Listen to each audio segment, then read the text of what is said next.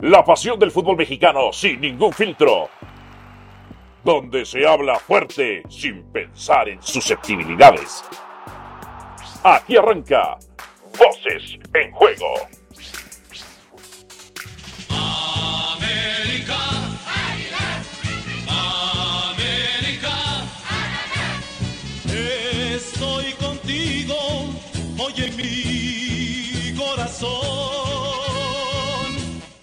Bienvenidos sean todos ustedes a Podcast Voces en Juego, su podcast mágico musical.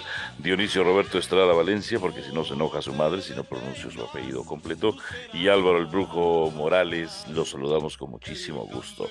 A ver, anda chillando la gente de los Pumas, los Cachuncitos, el turco Mohamed. ¿De qué andan chillando? ¿De que a la América le ayudó el arbitraje? Sí, para empezar, eh, no le dan un primer penal al América, de casi rompen a Henry Martín, y segundo, el penal que se marcó, que si era falta, no lo, no lo marca de primera intención el árbitro, tiene que ir hasta el bar. O sea, ¿Cómo chillan los Pumas, Dionisio Roberto Estrada? Es maullan, maullan del dolor, es terrible. Mira, el saludo al Alvarito, ojalá fueran nada más los Pumas. También se meten los las chivas. chillermanos, Sí, hasta los chillermanos se suben al tren de los Pumas. ¿eh? Y, y- ¿sabes qué es lo peor? Que después dice, no, no fue falta sobre cabecita, él se tira, él, va, él, él, él barre la pierna, él desliza la pierna. ¿Perdón? Pues si las dos, una de las piernas va arriba cuando intenta quitarse todavía eh, la entrada de Julio González y, y, no, y la lleva arriba, no abajo, como dicen. Lo que pasa es que no saben aceptar. Esa es la verdad, no saben aceptar. Le están buscando de qué manera este, eh, terminan demeritando las derrotas del América, por ejemplo. La verdad es que, a ver, ¿no fue un partido lúcido de América? No. ¿No fue brillante? No. ¿Fue mejor que Pumas? Sí. ¿No tuvo tantas oportunidades claras de gol? No, pero, las, pero tuvo más que Pumas. Y además, andan pidiendo hasta un penal sobre dinero, sobre de una supuesta carga de Lichnowsky. O sea, Dinero, para empezar, se levanta y consigue el remate. Y después choca con Lichnowsky. No hay penal. No hay penal. Y sí, hubo un penal que no le marcaron a favor al América. Y además era expulsión del jugador que le termina pegando la plancha a Henry Martín. Y el otro lo termina revisando el VAR y es penal. Ahora, Mohamed, impresentable. Impresentable. Mira, yo pensé que Vergonzoso. Mohamed, ¿sabes qué? Pero ¿sabes qué, Álvaro? Yo pensé que Mohamed se había ido como un triunfador de la América. No, se fue ardido, Muy se ardido, fue dolido, muy dolido. se fue dolido. Porque ¿sabes qué es Terrible, lo peor? terrible, terrible. Primero lo que hice en conferencia de prensa. No, el árbitro está ahí nada más para seguir las órdenes que le dan. Y no se refería al VAR, se refería a otro tipo de cosas. Por lo tanto, lo voy a mandar a llamar a la comisión disciplinaria para ver a qué se refiere y espero tenga una muy buena excusa, porque la multa de todos modos no se la va a quitar. ¿Y sabes qué es lo peor? Lo que dijo Henry Martín, que cuando él pasó les hizo señas de que cuánto pagaron, ¿eh? que si partido arreglado o amañado. Y hay video, por lo menos, del gesto corporal que hace cuando dice que soltaron billete.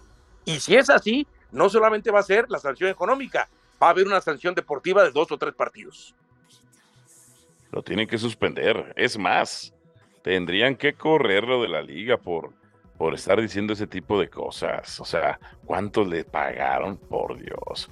¿Hasta dónde puede llegar el título- el, antiamericanismo en con contra del sagrado americanismo? Entonces quiere decir que el título que consiguió con la América fue pagado. ¿Está Sobre eso, fíjate, ¿Es sobre eso, sobre eso quiero decir una cosa, porque la conferencia ahora jugaron la defensiva. Perdón, ¿y cómo jugaba su- el América cuando él dirigía? A la defensiva, a la defensiva. ¿De qué habla con tanta hipocresía el turco Mohamed? No, no, no, no. No puede ser, pura maldita hipocresía la del turco Mohamed. La liga tiene que tomar cartas en el asunto contra él. Así de fácil y así de sencillo. Y espero que sea un castigo, Una sanción Ejemplar. ejemplar. claro, claro, claro, porque no puede poner este en entredicho de que esto estuvo pagado, ¿no? Tal como él hizo el gesto. Claro. El- a ver, lo primero, además es estúpido porque el primer gol eh, está bien, Henry le da una patada, pero pues un debió marcarse penal. Debió marcarse penal y no anularse la acción siguiente, o sea, ya no contaba. Y la segunda, la acción del penal, que sí hay falta sobre el cabeza Rodríguez, pues el árbitro no la marca en primera instancia. Tiene que ir al bar. Eso es terrible, pero así es la narrativa del asqueroso antiamericanismo. Por eso yo el otro día decía que el señor Azcárraga, el dueño de la América, tendría que tomar cartas en el asunto contra todos aquellos periodistas que afirmen que la América compra árbitros. Tendría que demandarlos. Tendría que demandarlos. Así de fácil. Y, y la otra también, este, Álvaro, en el tema de, eh, de, eh, de, que este América, eh, por supuesto, con Diego Valdés es una cosa y sin Diego Valdés es otra. Claro. Y desde claro. ahí se emparejaron las aspiraciones de los Pumas. Y sabes qué? El- la cosa es que ahora entre Pumas y Chivas se está galeando, se está galeando porque se sienten robados y se sienten este, eh, perjudicados. Y Chivas con el partido del el domingo ante Toluca, que se sienten perjudicados porque no se marcó un penal sobre Alvarado cuando Alvarado fue y extiende la pierna para golpear con el jugador de, de Toluca. Y el árbitro no marcó nada porque no era penal. Y además, no le marcaron un penal a Toluca para aquellos chivas que dicen que siempre protegen al América, que siempre los árbitros lo ayudan y lo benefician. Bueno, Chivas se tenía que haber marcado un penal en su contra cuando Tiva va y sujeta y después le da vuelta por la espalda al jugador de, de Toluca. Haz de cuenta Claro. que estabas dando vuelta a un torniquete cuando pasas en el metro. Claro, Chivas, Chivas debió perder el partido contra Toluca, pero ya que Chivas no gane, pues es lo normal. O sea, no es. Por eso cuando a mí me preguntan, ya cambiando el tema de Chivas, que a Chivas, que si están en crisis, no, Chivas no está en crisis. Chivas está en su asquerosa normalidad, en su asquerosa mediocridad. Ser Chivas es un equipo de mediocres para mediocres y por mediocres.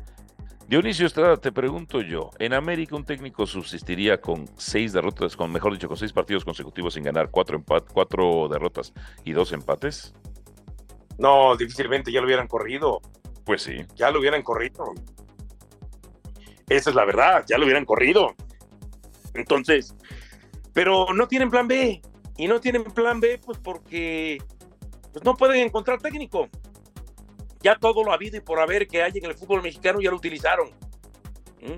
Y tendrán que voltear hacia el extranjero otra vez. Entonces, no hay plan B en este momento. Pero bueno, o Guadalajara se salvó que Toluca lo rebasara y lo mandara al octavo sitio. Y volvemos a lo mismo. Fíjate bien lo que te voy a decir. A ver, Aquel que decía que Guadalajara era el máximo candidato a ganar la League Cup y la Liga, ya hoy está diciendo, bueno, y si entran play-in, día play-in, ya, está cambiando el discurso. Ya, imagínate ahora play-in. ¿Y a qué me refiero con eso? Solapando, consintiendo, conformándose. de acuerdo, totalmente de acuerdo. Pero bueno, así son las chivitas, entre otras tantas cosas. Entre otras tantas cosas. Oye, lo que sí me sorprendió fue lo de Cruz Azul contra Atlético San Luis. Esa, Dionisio Estrada, no me la esperaba yo. Bueno, el triunfo del lugar 18 sobre el lugar número 1. Eh, Que ojo, que en esta jornada hubo varias sorpresitas, porque también Juárez era el quinto sitio, Tijuana era el 14, o Juárez estaba ahí, que Tijuana era el 14, y, y- y- y le terminaron ganando. O el tema del quinto sitio, que era el Atlas contra el Puebla, que era el 18 en ese momento, y terminó ganando el Puebla también. Ojo, ¿no? Ahora, pendientes, pendientes, porque el próximo domingo se viene el clásico tapatío. ¿Te acuerdas cuando te dije yo, cuando te dije yo que ojo con el tema de Guadalajara, Sí. que teníamos que poner mucha cuestión en el arbitraje? ¿Por qué? Porque si ellos habían levantado la mano primero de que decían de que en el último partido eh, contra Mazatlán, que les clavaron tres, que los habían perjudicado, y que si el árbitro sintió que, o la comisión sentía que tenía que compensar, ojo, ya empezaron. No le marcaron un penal contra Toluca, en contra. Y ahora viene el tema del Atlas en el clásico tapatillo. De acuerdo, de acuerdo. Bueno, de hecho hay fútbol a, a media semana. Media semana. A ver, vamos con unos pronósticos. América. Pero el clásico se juega el sábado. Sí, eso sí. Ni Sí. Chivas ni Atlas juegan a mitad de semana. De acuerdo. Chivas ya adelantó su partido y. Atlas juega hasta el 24 de octubre. A ver, ahí te va. América contra Pachuca, ¿cómo lo ves? No, América. América, ok, de acuerdo. América es mucho más poderoso que Pachuca. América, pues lo que les arde a muchos, el líder del fútbol mexicano. En un mal torneo del América, el líder del fútbol mexicano. Necaxa recibe a Cruz Azul, Dionisio Estrada. Cruz Azul. Ah, caray, voy al empate. Voy al empate mejor. Pumas contra Querétaro a las 19 horas en Ciudad Universitaria. Ojo con Querétaro, ¿eh? Empate. ¿Por qué empate? Porque es el Querétaro Eh, Es el más difícil de pronosticar. No, eh, a ver, podemos este, criticar a Querétaro de que es un equipo limitado, pero el que sea un equipo limitado no significa que sea un mal equipo. Pienso que termina dominando lo que pretende Mauro Ger, su estilo, y además es un equipo aguerrido, no se da por vencido. Eh, ¿Le falta gol? Sí, y entonces, pero es un equipo respondón. Y la verdad, pues Pumas, este, contra América no pudo con- desarrollar su juego y mostrarlo adelante lo que pudiera ofrecer Huerta y después Dineno y Salvio y el Toro Fernández. Pero Querétaro le va a complicar, yo le veo que le está sacando el empate. Ok, Tigres contra Toluca. Eh, se me hace que Tigres, se me hace que Tigres. Toluca baja Sí. mucho de visita. Sí, Y Puebla contra Monterrey. Ah. Monterrey, Monterrey va a ganar. sí, Monterrey. Monterrey. Perfecto, perfecto. El viernes, fíjate, América va a jugar martes y viernes. El América visita a Mazatlán el viernes, de una vez. Victoria americanista. Sí, sí, sí. Monterrey Juárez, voy a Juárez. ¿Tú con quién vas? Ah, órale. No, yo Monterrey, después de la zarandeada que le metió Tijuana Juárez. Bueno, Pachuca contra Tigres, voy a Tigres. Sí, Tigres, yo pienso que Pachuca le cuesta mucho, le cuesta mucho. Guadalajara contra Atlas, gana el Atlas y echan a Paunovic. Me voy a quedar con el Atlas. Es cierto que lo sorprendió Puebla, Eh, pero este Atlas se defiende bien. sí, Entonces, si regresa a defenderse bien y aprovecha lo que pueda hacer arriba, eh, Caicedo, ojo, eh, ojo. Cruz Azul Pumas, madre, voy con Cruz Azul. Se me hace que va a ser empate ese. Híjole. Toluca Querétaro, voy con empate. Empate también. Necaxa Puebla, voy empate. Empate, sí, no pagan bien. Sí, Santos León, voy empate. Híjole. Ni a quién irle, pero igual suena empate. Y Tijuana San Luis, voy al San Luis. Sí, San Luis puede, sí, sí, sí, sí. Además tiene que recomponer, le puede afectar un poco la Eh. cancha, ¿no? Pe- Pero no puede perder más puntos San Luis después de la derrota inesperada ante Cruz Azul. Perfecto. Dionisio Estrada, como siempre, un placer aquí en Voces en Juego, su podcast mágico musical. Gracias, hasta la próxima, Alvarito. Suscríbase a el podcast de fútbol más escuchado de ESPN. Chao, chao. Aquí termina Voces en Juego.